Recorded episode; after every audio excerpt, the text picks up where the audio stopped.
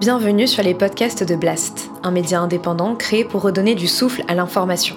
Blast vous propose un autre regard sur l'actualité, à travers des reportages, des décryptages, des enquêtes et des entretiens que nous avons décidé de convertir ici en podcast. Notre ambition Devenir votre média de référence et ainsi peser dans la bataille de l'information qui s'annonce et qui sera décisive.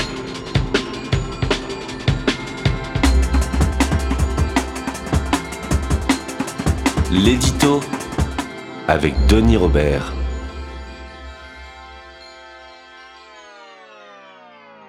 Nous partageons la même biologie, indépendamment de l'idéologie. Croyez-moi quand je vous dis que j'espère vraiment que les Russes aiment aussi leurs enfants. Gordon, Matthew, Thomas, Summer. Distingue. I think we ought to look at this from a military point of view. I mean, uh, supposing the Ruskies stashed away some big bomb, see, and we didn't. When they come out in a hundred years, they could take over. I agree, Mr. President. To prevent them from taking over other mine shaft space in order to breed more prodigiously than we do, thus knocking us out through superior numbers when we emerge. Mr. President, we must not allow a mine shaft gap. Sir, I have a plan. Monsieur has been walked! Vous êtes un certain nombre à râler car vous trouvez que je ne donne pas suffisamment de ma personne à Blast. Si vous saviez ce que j'abats comme travail en coulisses, vous vous excuseriez. Mais je suis empreint de mansuétude, je vous pardonne. J'ai décidé de quitter mon Olympe et mes forêts pour condescendre à descendre cet édito. Il me faut parler de la guerre. Mais comment? Le cinéma va m'aider. Pour ceux qui attendent une bonne nouvelle ou un conseil électoral, vous allez être déçus. Encore que je vais voir. Chacun, chacune d'entre vous sait en conscience quel est son devoir. Je vais faire l'édito le plus plombant du monde, sans effort. Vu le monde, le Guernica, tourné par Alain René, utilise les dessins et les sculptures de Picasso pour dire l'horreur de la guerre d'Espagne. On a tout lu dans les journaux en buvant son café. Quelque part en Europe, une légion d'assassins écrase la fourmilière humaine.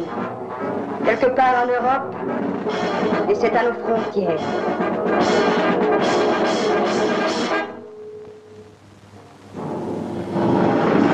Quelle différence entre la ville du Pays basque martyrisée par Hitler et Franco en 1937 et Mariupol, détruite par les missiles russes de Poutine?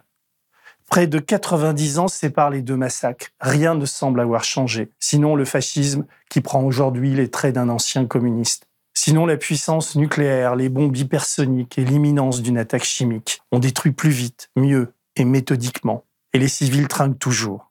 Les seuls gros gagnants sont les marchands d'armes. Lockheed Martin et Thales engrangent les bénéfices. Le plus drôle de l'histoire, enfin quand je dis drôle, c'est d'entendre le maître du Kremlin justifier ses crimes de guerre par sa lutte contre les nazis ukrainiens. Poutine est un comique, il fait des blagues à froid. Si tu ris, t'es mort. Il a monté une école du rire et du sang à Moscou et a envoyé ses showmen en cravaté un peu partout dans les télévisions. J'en ai vu beaucoup ces dernières semaines. Ils ont tous du talent. Le meilleur pour moi, après Poutine, c'est Gennady Gadilov, l'ambassadeur russe à l'ONU. Admiré. C'était sur TSR en bombardant à large échelle les zones où vivent des civils. Nous essayons de le faire de manière très délicate. Monsieur l'ambassadeur, quand on regarde ces images, une façon très délicate, c'est presque un peu cynique de dire ça. Encore aujourd'hui, à, Kiev, vous détruisez un centre commercial euh, tout près du centre-ville. On a vu ses habitations à Mariupol. Toute la ville est pratiquement rasée. Euh, comment pouvez-vous dire délicat vous savez, en fait, ce que nous avons maintenant, c'est une guerre de l'information. Beaucoup de fake news sont montrées sur les écrans de télévision. C'est magnifique, non? Allez, encore un petit coup pour le fun. I've done as you asked. Be careful, Mr. President. I think he is drunk. Le massacre est perpétré par l'autre partie, par les radicaux ukrainiens et des néo-nazis. Nous conduisons des opérations militaires limitées. On est saisi, non? He went a little funny in the head. You know, just a little funny. And uh, he went and did a silly thing. Well, I'll tell you what he did. He ordered his planes to attack your country. L'autre film, donc, c'est Docteur Folamour de Kubrick. Vous connaissez l'histoire. Le général Reaper, convaincu que les Russes veulent empoisonner les Américains, envoie 32 bombardiers sur Moscou.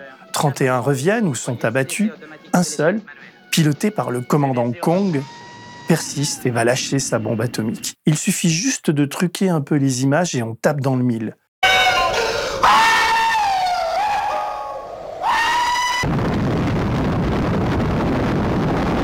Poutine, même botoxé, a un côté folle dingue. Poutine, c'est folle amour. Also, when, when they go down into the mine, everyone will still be alive. There will be no shocking memories. And the prevailing motion will be one of nostalgia for those left behind. Combined with a spirit of bold curiosity for the adventure ahead. La mallette nucléaire est décachetée à Moscou, nous apprend Courrier International. Et l'historien et diplomate israélien Eli Barnavi ne nous rassure pas trop en assurant que Poutine ne reculera devant rien pour reconstruire sa grande Russie. Pour, pour Poutine, le problème n'est pas l'OTAN. Finalement, il, il, sait très bien que l'OTAN ne va pas attaquer la Russie. Son problème, c'est l'Europe et c'est la démocratie. Ce qu'il ne peut pas supporter, c'est de voir un pays dériver, un pays de son, de son environnement proche, de l'ancienne, l'ancien empire, qui dérive vers l'Europe. C'est pour cela qu'il devient fou et c'est pour cela qu'il qu'il attaque. C'est pas l'OTAN. On court, sans savoir où, en nous disant que tout cela peut finir mal, surtout si la Chine commence à acheter le gaz russe. Poutine nous menace, protégé par les oligarques qui lui doivent tout. L'un d'eux commence à perdre de sa superbe. Roman Abramovich. Lui qui a allègrement pillé l'ex-URSS pour se racheter une virginité du côté de Londres et de Chelsea est en train de tout perdre. 10 milliards. Et son club de foot. On ne va pas le plaindre, même si ça fait bizarre de voir les fins limiers de la BBC sortir leur enquête accablante qui le décrit en mafieux. Et l'équipe embrayée. Pourquoi ont-ils attendu si longtemps? Pourquoi leur a-t-il fallu cette guerre pour le faire vaciller? On lève les yeux au ciel et on les baisse pour regarder les prix à la pompe le diesel est à deux balles, beaucoup plus que ce qui a déclenché le mouvement des Gilets jaunes. Les pauvres ne se chauffent plus. La France, malgré son armée et ses centrales, apparaît de plus en plus désemparée et les masses de gens démunis, abandonnés à leur sort. On n'a pas le temps de souffler entre les épidémies et les guerres chimiques ou nucléaires qu'on nous prépare. À la télé, les généraux à la retraite ont remplacé les épidémiologistes. Putain, l'angoisse. On est fait comme des rats dans un labyrinthe de Pavlov. Encore un russe. Alerte rouge, oui, excellente idée, ça réveillera un peu le personnel. Il y a de plus en plus d'électricité dans l'air et dans le ciel, même s'il est bleu. Je regarde autour de moi, et quoi? Rien. Enfin si, Mélenchon grimpe dans les sondages, et Zemmour baisse. Bon, trois vannes pour poursuivre plus en douceur et changer de braquet. Édouard Philippe, à la barbe enfin blanche, se frotte les mains. Il pense avoir créé une relation intime avec les Français pour le type qui a discrètement oxy les gilets jaunes, poussé à la retraite à 65 ans et qui cachetonne à Athos depuis sa sortie de Matignon, c'est gonflé, mais ça passe comme crème chez les journalistes de cour, qui en font le futur roi de France, si l'autre se plante. Édouard Philippe, c'est l'assurance retraite des oligarques français. Il en va des journalistes comme de la chasse, la chasse à court, qui consiste, rappelons-le, à poursuivre un animal sauvage avec une meute de chiens jusqu'à le perdre ou à le prendre. Les chiens traquent leur proie à l'odeur qu'elle laisse sur son passage. Je me sens ici-bas, à l'instar de mes amis pigistes, sans dents, intermittents, retraités, blasters, chômeurs, déserteurs, précaires, sportifs de bas niveau, plus chassés que chasseurs. La seconde vanne est de notre ministre des Affaires étrangères. Le vote de gauche, pour Jean-Yves Le Drian, c'est Emmanuel Macron. Jean Le Guen, humoriste Je voudrais dire ici que le vote utile à gauche, pour moi, c'est Macron. Avec la retraite à 65 ans Il est rejoint par tous les traits de mocassins du PS, les Guigou, Bartolone, Repsamen, Touraine, la conjuration des ronds de cuir et des mangeurs de pizza au caviar. Mario Toujours pas de pizza au caviar? Ah, quelle pizza caviar Les masques tombent et on observe les débuts de la plus grande casse antisociale que la France macronienne prépare sans douceur. Le coup est savamment orchestré. Une dernière pour la route, François Hollande. Il n'a pas compris qu'il était le premier de cordée du désastre ambiant, celui qui a mis le pied à l'étrier du brouillon valse, puis à la copie sans tache Macron. François Hollande devrait se planquer ou à la limite dire des choses intelligentes. Non, il se plaint que Sarkozy n'appelle pas à voter Valérie Pécresse alors que lui en homme de gauche, responsable, appelle à faire tomber un peu plus bas Anne Hidalgo. Plus bas, c'est dur, mais c'est encore possible. Anne Masseran, je vous trouve bien courageuse de supporter de tels amis. Quel supplice pendant ce temps, acculé par les mises en examen, mais soutenu par Lagardère et Bolloré, Nicolas Sarkozy menace les éditeurs et les journalistes. Vous allez voir ce que vous allez voir. Le Monde publie ce qui ressemble à une édifiante chronique digne des sopranos. On a finalement les comiques troupiers qu'on mérite, à la guerre comme à la guerre. Toi, à mourir, à la guerre comme à la guerre. Je découvre sur le site AOC un excellent papier du philosophe Dominique Bourg. Il annonce la naissance d'un fascisme climatique et nous ne remonte pas le moral. Toujours Poutine en tête de gondole. Ces empires ne nient pas la réalité du changement climatique en cours, ils ne cherchent pas non plus à l'enrayer, ils y voient une opportunité pour bousculer à leur avantage le désordre international, quitte à l'anticiper. Poutine bombarde, la terre brûle, les glaciers fondent, et Emmanuel Macron gagne sans combattre ou presque. Même les Russes lui tressent des lauriers. Comment avoir encore confiance à ce bonimenteur enjoué? Il jubile à l'idée de nous foutre une raclée, de privatiser les universités, de faire travailler plus pour gagner moins les retraités ou les prestataires du RSA. Vous l'avez vu frimer, mal rasé, en mode Zelensky, nous daubant avec son suite à capuche, portant le sigle d'un régiment de commandos parachutistes Ça doit être une idée des communicants surpayés de chez McKinsey. Tous les coups sont permis à la guerre comme à la guerre. Plus c'est gros, mieux ça passe en ce bas monde. Comment est-on assez con pour accepter le sort qu'il nous réserve, nous, les masses laborieuses? L'avez-vous entendu pérorer à Aubervilliers pendant près de cinq heures sans que jamais une question embarrassante ne lui soit posée? Mais à mon avis, euh, importante pour cette échéance, de savoir ce que je voulais vraiment faire pour les cinq ans qui viennent. Et ce qui m'intéresse, ce n'est pas de garder un mandat ou refaire la même chose. Et donc c'est ça qui m'a demandé de l'effort sur moi-même et aussi sur de se projeter, parce que je pense que c'est euh, une fonction, un mandat suffisamment exigeant pour se dire on, va, on, va faire, on doit faire différemment. Comment réussir ce sur quoi on a échoué et comment essayer de, à la fois d'être utile au pays, de porter une ambition, d'être toujours euh, révolté sur ce qui révolte et donc de ne pas lâcher, de ne pas s'habituer, de ne pas s'endormir, de ne pas s'asseoir. Et ton patrimoine, Manu, 500 000 euros, ce n'est même pas l'addition de tes salaires de président.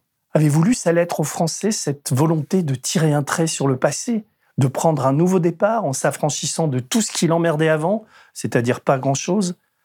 Après Jupiter, Emmanuel Macron se rêve en Napoléon.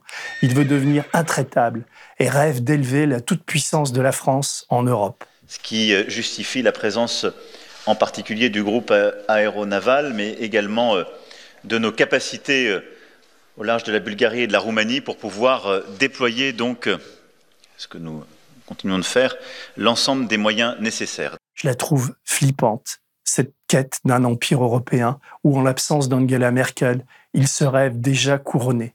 Aucune confiance en cet homme-là. S'il repasse, et plus grand-chose ne peut l'en empêcher, ça va être une boucherie sociale. Et vu les sondages et les médias de cours, on restera comme anesthésié. What? Is it? What?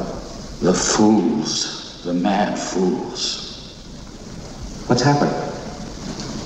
The doomsday machine. The, the Doomsday Machine? What is that? A device which will destroy all human and animal life on Earth.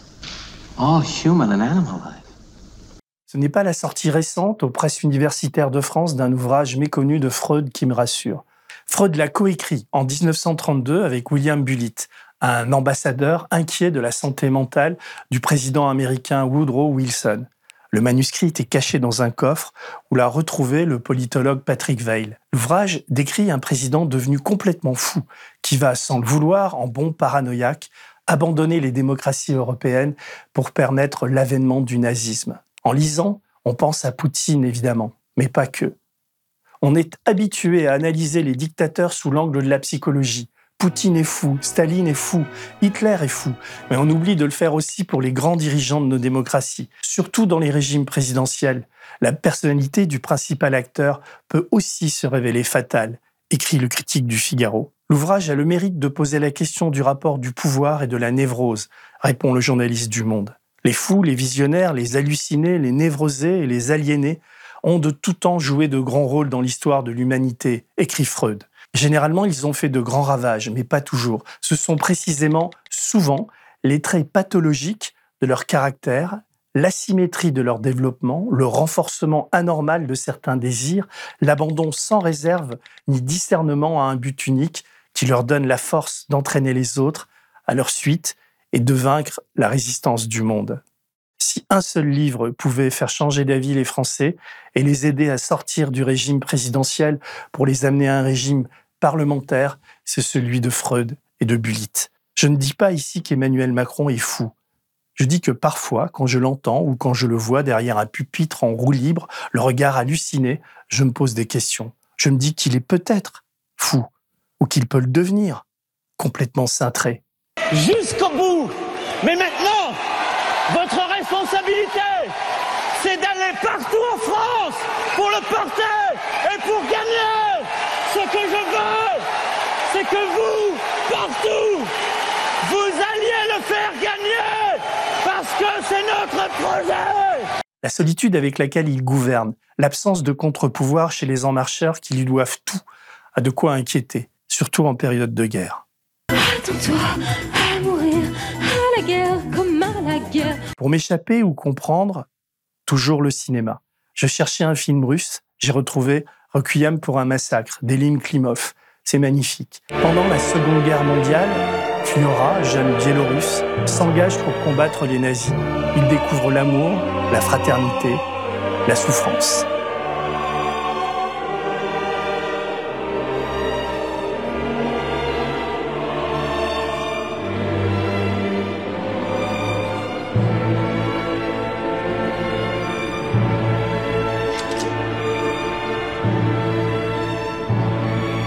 Y a Russian aussi, la chanson de Sting, qui reprend ce refrain lancinant. Les Russes aiment-ils leurs enfants? Je vous le passerai bien, mais YouTube va nous striker. Les paroles que je viens d'adapter disent à peu près ceci. En Europe et en Amérique, il y a une montée de l'hystérie, la faute au discours et à la rhétorique des soviétiques. 37 ans plus tôt, c'était Khrouchtchev qui affrontait Reagan. Aujourd'hui, on retrouve les mêmes, en pire, et de poursuivre. Monsieur Khrouchtchev a dit Nous vous enterrerons. Monsieur Reagan, nous vous protégerons. Je ne suis pas d'accord avec leur point de vue. Aucune guerre n'est gagnable. Ce serait débile de la faire. En tout cas, si les Russes aiment leurs enfants. Comment est-ce que je peux savoir, mon petit garçon? Personne n'a le monopole du bon sens de chaque côté de la frontière. Nous partageons la même biologie indépendamment de l'idéologie. Croyez-moi quand je vous dis que j'espère vraiment que les Russes aiment aussi leurs enfants. Sortez vos mouchoirs, je suis triste. Même ma chienne me fait la gueule parce qu'elle trouve que je ne la sors plus assez. Rivé que je suis devant mon écran télé. La noirceur, le repli sur soi et la rapacité sont partout. On se fait pilonner à Kiev et pigeonner à Paris. Je sais, nous, on ne prend aucune bombe pour l'instant. On se prend des gifles et des coups sur la tête. Oh, wow C'est nettement moins mortel. Seul l'humour, cette politesse du désespoir peut nous sauver. Quand tu te dis qu'il n'y a plus aucun espoir, pense au homard qui se trouvait dans l'aquarium du Titanic. Ne riez pas, sinon je vous remets un petit bol de Guernica et de Maria Casares. Pauvre visage sacrifié, votre mort va servir d'exemple. Cette année n'épargne personne. Anne Beaumanoir a pris la tangente. Annette, ma belle Annette, est partie vers le paradis des justes. Souvent, quand je suis perdu et sans espoir de salut, je pense à elle. Qu'est-ce qu'elle dirait? Elle a sauvé des Juifs pendant la guerre à 19 ans, sauvé des Algériens pendant l'autre guerre, 20 ans plus tard. Elle me dirait de me battre et de garder espoir. La beauté, le courage, l'esprit de résistance, les beaux jours sauveront peut-être le monde et nous permettront de repartir à zéro. Qui sait? L'espoir, c'est Richard Brotigan qui en parle le mieux. Il a écrit un poème très court qui s'appelle Le monde avec un coup cassé. Peut-être qu'un jour, un Dieu très beau viendra et serrera le cou hideux et visqueux du monde entre ses mains, ce qui sera comme l'odeur des roses. Et il brisera le cou du monde. Crac Et alors, il n'y aura plus de douleur, ni d'horreur. Il y aura juste du bonheur et des villes douces comme de la barbe à papa. Et n'oubliez pas, si vous voulez que Blast continue à vivre, à faire des programmes originaux ou à éditer des éditos comme le mien, soutenez-le. Merci.